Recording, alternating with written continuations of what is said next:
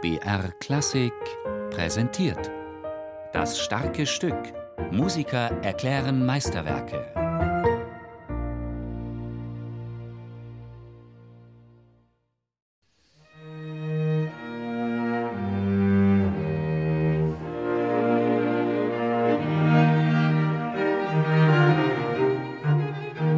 Wenn Mozart der Sonder- und Glücksfall unter den Komponisten ist, Gegenstand eines Staunens, das wächst, je mehr man von ihm kennt, und einer Sucht, die zunimmt, je mehr man ihr nachgibt, dann ist das Divertimento für Streichtrio ein Glücks- und Sonderfall in Potenz.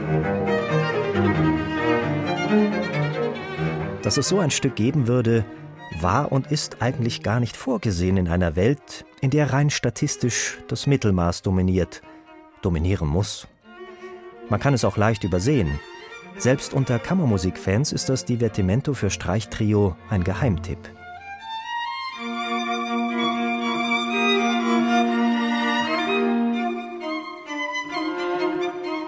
Ja, es wirkt fast wie eine bewusste Tarnung, dass Mozart für ein derart experimentelles Stück den Titel Divertimento wählt, so als hätte er hier bloß ein bisschen angenehme Hintergrundmusik für irgendwelche tafelnden Adlige zusammengestellt der Geiger Benjamin Schmidt. Mozart hat sich seinen Teil dabei gedacht. Es gibt ja von ihm die berühmten Divertimentos in der Köchelgegend von 120 bis 140. Das waren ja damals auch Unterhaltungsmusiken. Ganz anders jedoch bei diesem großen Divertimento 563, das unglaublich vielschichtig und auch äh, sozusagen seriöseste Musik ist, die alle kompositorischen Ansprüche aufs Ernsthafteste erfüllt. Natürlich kann man diese Musik auch mit halbem Ohr hören, auch dann ist sie wunderschön, auch dann funktioniert sie. Aber man kann eben auch die übrige Welt ausblenden und nichts tun als zuhören. So aufmerksam, so oft und so genau man will.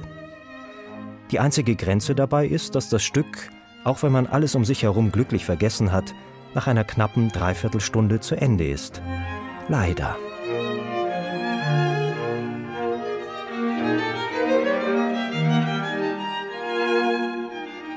Bei seinem Divertimento hatte Mozart weder einen Auftraggeber noch eine Konvention, an der er sich hätte orientieren können. Das Streichtrio war keine etablierte Gattung, und man fragt sich, welcher Cellist im Wien des Jahres 1788 wohl diese exorbitant schwere Stimme spielen sollte. Das Divertimento für Streichtrio ist ein Experiment, das ganz auf Mozarts eigene Rechnung geht. Es ist nicht nur sein einziges Werk für diese Besetzung, es ist seine längste und vielleicht auch tiefgründigste Kammermusikkomposition überhaupt. Und mit Sicherheit, was bei diesem Komponisten kein Widerspruch ist, zugleich auch eine seiner kurzweiligsten.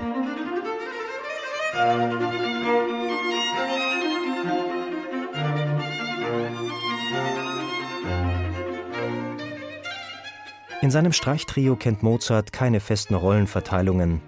Alle Instrumente kommen dran, jeder darf sich hier aussingen, gelegentlich auch austoben.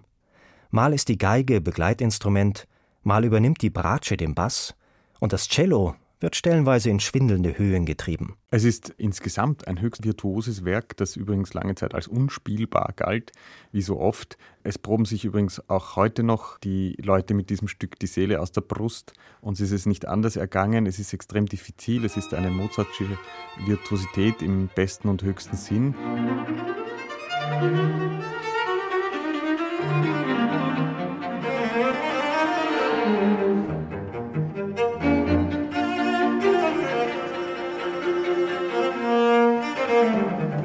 Erstaunlich an diesem sehr konzertanten ersten und langen Satz, ich glaube acht, neun Minuten dauerte, ist äh, sicherlich die Durchführung, wo er gleich einmal klarstellt, wie ernst es eben ist und wie tiefer hinabblicken kann.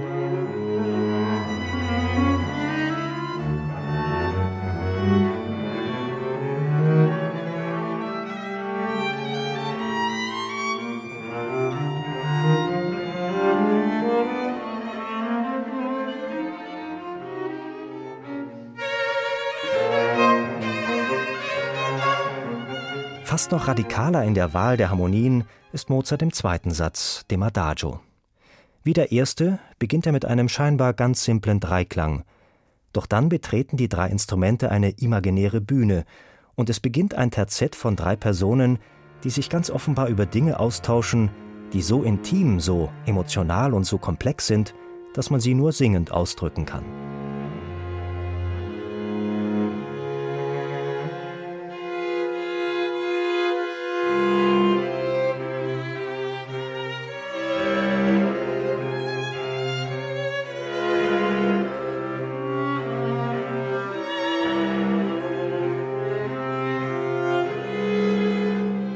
Mozart wagt sich da sozusagen in harmonische Gebiete vor, die es eigentlich äh, zu der Zeit noch nicht gab.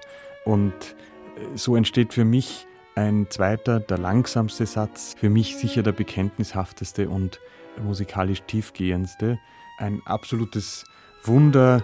Äh, es ist vielleicht bekannt, dass äh, Alfred Einstein über dieses Stück gesagt hat, das ist wohl das vollendendste und feinste an Kammermusik, das die Welt je gehört hat. Sechs Sätze hat das Divertimento. Das Ganze wird eingerahmt von zwei schnellen am Beginn und am Schluss, dazwischen stehen zwei langsame Sätze, jeweils gefolgt von einem Menuett. Der dritte Satz zum Beispiel, das erste Menuett, verschiebt den Schauplatz ins Freie. Ein Zwiefacher wird da getanzt.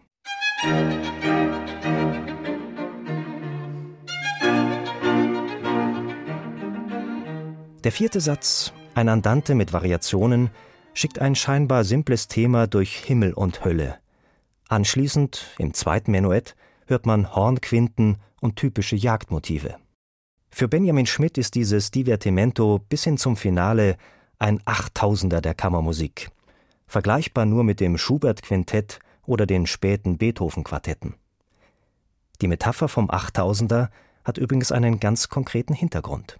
Die Streichtrios waren für mich eine Erfahrung, die ich zum ersten Mal in einer Ski- und Kammermusikwoche in der Mitte von Österreich als Jugendlicher machen durften, wo wir immer den ganzen Tag Ski fuhren und die ganze Nacht Kammermusik spielten. Und da war irgendwann auch einmal dieses Divertimento dabei. Und wir haben es also zu dieser sehr, sehr späten Stunde kaum fassen können, welches Glück uns da zuteil wird, dass diese Musik noch immer besteht und noch immer belebt werden kann.